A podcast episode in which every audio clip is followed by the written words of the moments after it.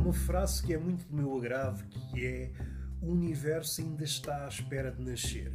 Se pensarmos que a vida que há no planeta Terra é obra do acaso e que nós somos um caso excepcional, não digo único, mas que é de tal maneira raro que nós fomos quase abençoados, e a palavra aqui não é gratuita, com o milagre.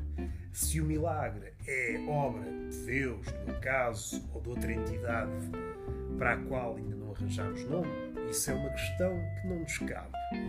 O que é interessante pensar é que, se a obra do acaso, possivelmente, se o universo se estender durante uma infinidade de anos, a vida poderá brotar aqui e ali no universo.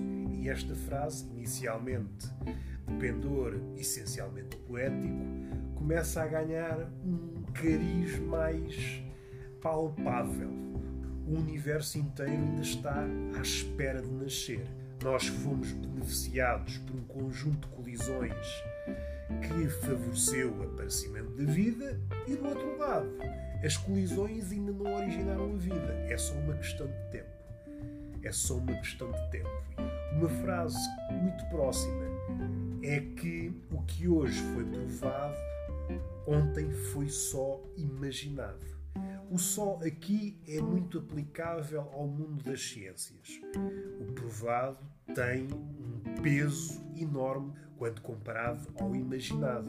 Imaginar uma certa coisa é só o primeiro passo. O mais importante é provar, para ver se essa imaginação faz sentido no mundo palpável ou não. Na esfera do poético, este só talvez estaria a mais.